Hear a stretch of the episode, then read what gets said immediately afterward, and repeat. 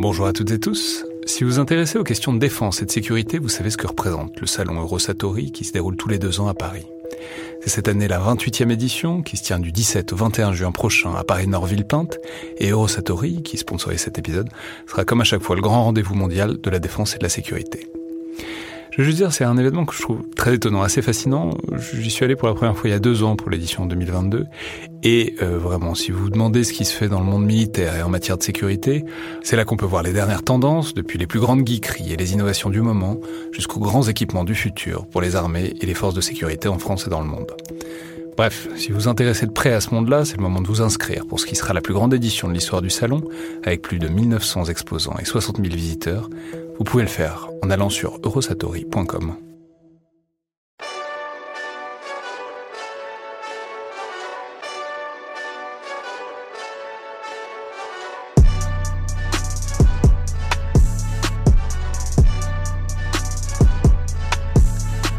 Bonjour à toutes et tous et bienvenue dans le Collimateur, le podcast de l'Institut de recherche stratégique de l'école militaire, l'IRSEM, consacré aux questions de défense et aux conflits armés. Je suis Alexandre Jublin et aujourd'hui, pour cette nouvelle journée dans le bunker, j'ai le plaisir d'avoir au bout du téléphone le lieutenant-colonel Michelin, que je ne présente évidemment plus. Euh, alors je rappelle évidemment, on fait tout ça par téléphone pour éviter euh, de sortir le plus possible. Restez chez vous tant que cette période de confinement est de vigueur. Alors, colonel, on a commencé très fort au début sur la Seconde Guerre mondiale avec Croix de fer et Un pont trop loin, et après un petit hiatus. Vous nous y ramenez, mais vous nous y ramenez cette fois plus avec un film, avec une série, à savoir Band of Brothers, euh, qui est une série HBO de 2001, diffusée en France en 2002, et produite quand même par du c'est-à-dire par Tom Hanks et Steven Spielberg. J'en profite pour préciser qu'elle est à la fois à la demande sur, euh, Canal, sur Canal+, mais aussi en streaming sur OCS, comme le sont d'ailleurs toutes les séries HBO. Alors, je vais juste dire que j'approuve évidemment totalement ce choix. D'abord, du point de vue du format, parce que c'est une mini-série de 10 épisodes, donc ça se fait assez bien, et puis ensuite vous pouvez passer à autre chose, c'est pas une immense odyssée euh, sur 5 saisons.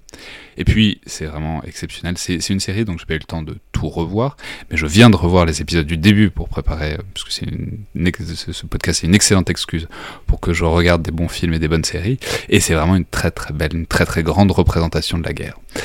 Alors, Jean, expliquez-nous ce que vous retenez, enfin, ce qui est important pour vous dans ce Band of Brothers ou Frères d'armes en français.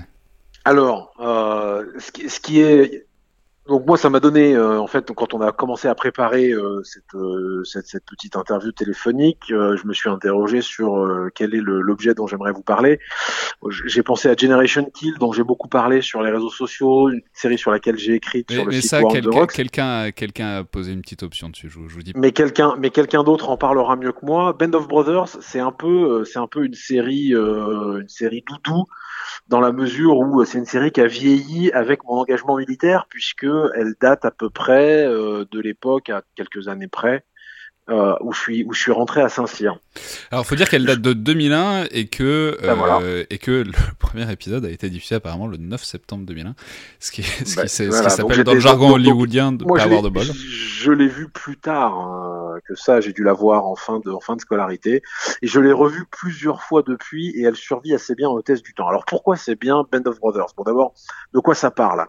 Ça parle, ça suit globalement, ça colle un bouquin de Stephen Ambrose qui a euh, retracé de manière un petit peu agéographique, c'est pas un travail historique à mon avis très rigoureux, l'itinéraire d'une compagnie d'infanterie aéroportée euh, de leur formation euh, dans les camps militaires américains en 1942 jusqu'à leur saut au-dessus de la Normandie dans la nuit du 5 au 6 juin 44, et toute la campagne où ils ont participé successivement donc à la bataille de Normandie, à l'opération euh, Market Garden, à la bataille des Ardennes et ensuite au combat euh, de libération, de, euh, enfin au combat en Allemagne jusqu'à la prise du Didègle de Hitler à Bad Gastein dans les montagnes de Bavière et qui ensuite les suit sur l'après-guerre quand ils sont, quand ils se retrouvent en force d'occupation en Autriche. Donc c'est une fresque qui est quand même assez longue, euh, qui suit un certain nombre de personnages forts lesquels sont déjà décrits dans le bouquin euh, et qui suit ces personnages dans la durée.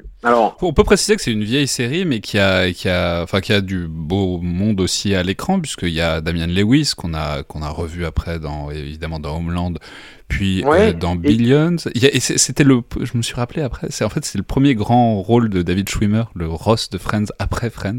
C'est ça, c'était un peu, et d'ailleurs c'était un petit peu perturbant parce qu'ils avaient. C'était euh, très perturbant. Ils avaient eu en français. Alors moi, je n'ai regardé cette série en entier qu'en anglais, mais quand je suis tombé une fois sur une rediffusion d'un épisode en français, ils avaient gardé le doubleur de Friends avec sa voix un peu goofy là, un peu comme ça là. Et du coup, ça collait pas du tout à la personnalité du capitaine Sobel qui est une espèce de brute.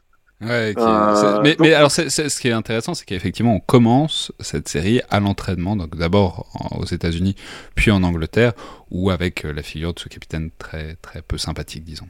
Alors, la, la, ce qui est euh, pourquoi c'est bien? C'est bien parce que d'abord, il faut se, se replonger dans, dans, le contexte. En 2001, euh, c'est la première série qui est au croisement d'une ambition cinématographique un petit peu euh, un petit peu renouvelée pour le, la cinématographie de guerre.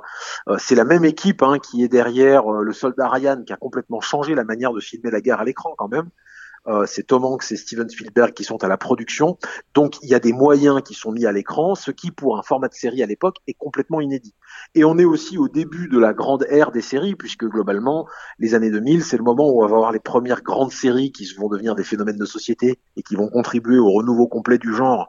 Je pense à 24 heures chrono, où on va arriver à Lost quelques années après. Enfin, voilà, on est vraiment au tout début de ce truc-là. Et donc Band of Brothers, c'est vraiment la première fois où on a un produit qui est une série pour le grand public, euh, qui est euh, filmé comme au cinéma, mais euh, directement pour la télévision, mais qui n'est pas au format télévision, avec des gros moyens, un gros budget, un très beau casting.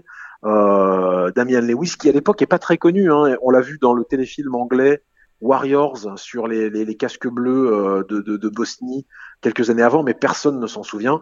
Euh, donc, donc c'est globalement, il y a quand même l'alignement d'un certain nombre de, paramètres qui font que c'est une très grande série. La deuxième chose qui est bien, c'est que, alors moi, je suis un amoureux du format de la mini-série. Parce qu'une série, euh, au bout de la troisième saison, il faut bien reconnaître que bien souvent, ça a tendance à s'épuiser. Euh, alors que la mini-série permet de prendre un temps de narration qu'on n'a pas au cinéma quand il faut faire tenir une intrigue entière en une heure et demie. Et, et en même temps, il n'y a pas l'usure de, au bout de la sixième saison de, euh, je sais pas quelle série, on se demande bien ce qu'ils vont pouvoir inventer euh, dans, dans, sur, sur, sur, des trames narratiques qui sont usées jusqu'à la corde. Donc c'est une mini-série euh, sur 10 épisodes, et du coup ça fait que, bah, par exemple, dans ces grandes journées confinement, vous pouvez euh, commencer à les regarder, vous allez y passer la journée, peut-être deux jours, si jamais vous avez envie de, de, de passer 10 minutes à la fenêtre, mais vous ressortirez vraiment couvert de la boue des Ardennes. Enfin voilà, il y, y, a une vraie capacité d'immersion assez folle en passant et... 10 heures dans un et, en fait, ce qui, est bien, ce qui est bien avec ce format de la mini-série, euh, c'est que ça, ça colle bien à, à la narration euh, d'un objet militaire. Euh, parce que la raconter la guerre, ça nécessite, ben, c'est une de mes vieilles obsessions. Raconter la guerre, ça nécessite de raconter le temps long.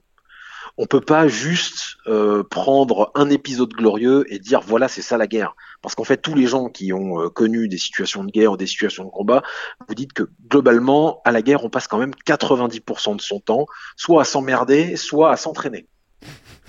Euh, ce qui, ce qui, mais ça fait partie de la, la complexité de l'expérience guerrière quand on veut la représenter à l'écran. C'est quelque chose que le numéro d'inflexion dont on vous avait parlé sur Guerre et Cinéma couvre très bien. C'est difficile de rendre compte de quelque chose de, de compliqué et de protéiforme dans un format court.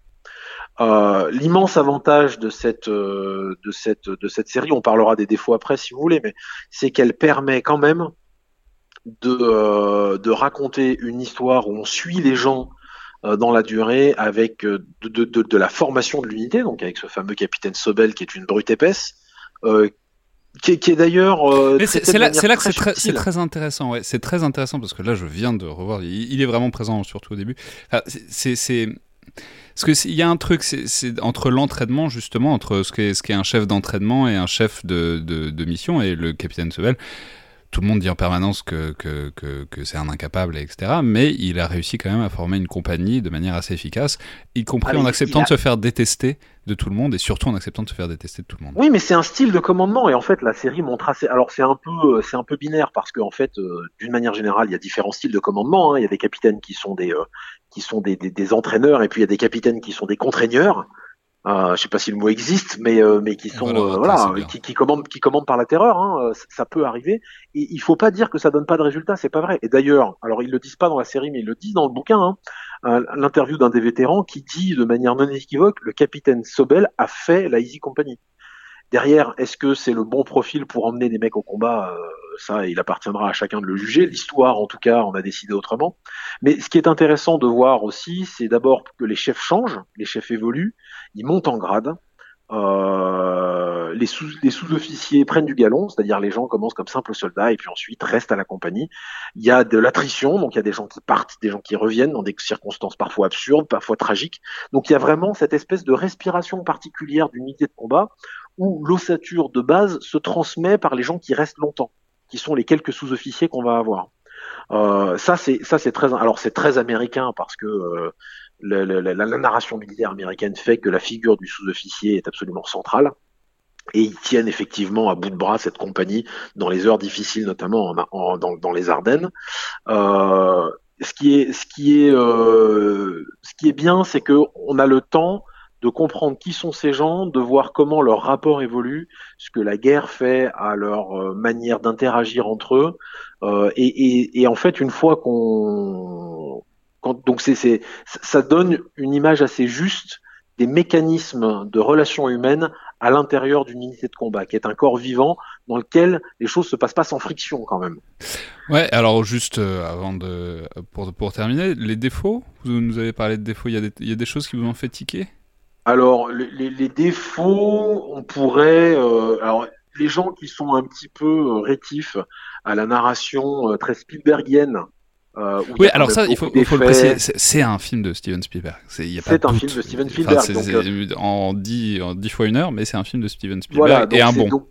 C'est un, un très bon film de Steven Spielberg, mais les gens qui ont tiqué à la fin de la liste de Schindler où euh, le personnage d'Oscar Schindler s'écroule dans une scène très tire-larme et très américaine, seront aussi un petit peu agacés par certains ressorts narratifs un petit peu faciles.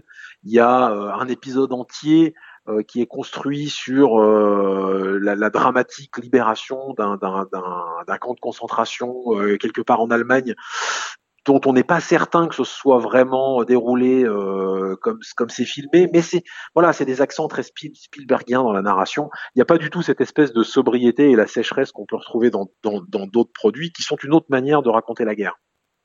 Il demeure que c'est une fresque de, de, grande ampleur qui, rend assez bien justice au chaos des, combats et à la difficulté euh, euh, d'être chef dans les moments difficiles et qu'un chef euh, c'est pas juste celui sur lequel on a cousu euh, le galon, c'est aussi celui dans les situations de crise, et c'est pas inutile de se le rappeler en ce moment, en particulier, c'est celui qui prend les responsabilités au moment où il y a des responsabilités à prendre, sans forcément les chercher ou chercher la gloriole qu'il y a derrière.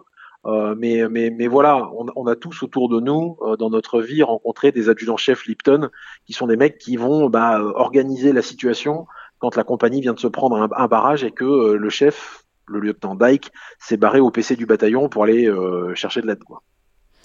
Très bien, bah alors vous l'aurez compris qu'on vous recommande très chaudement de passer ces, journées de, de, passer ces journées de confinement euh, devant Band of Brothers, donc frères d'armes en français, qui est donc, je vous le rappelle, sur OCS ou à la demande sur le service de vidéo à la demande de Canal+. Merci beaucoup Jean Michelin. Merci à vous, bon confinement, lavez-vous les mains. ouais. Et à demain tout le monde.